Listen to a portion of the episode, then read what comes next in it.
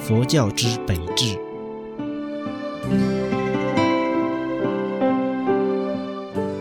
法身是佛教的本质，是最重要的。我们必须学习与研究，并要正德。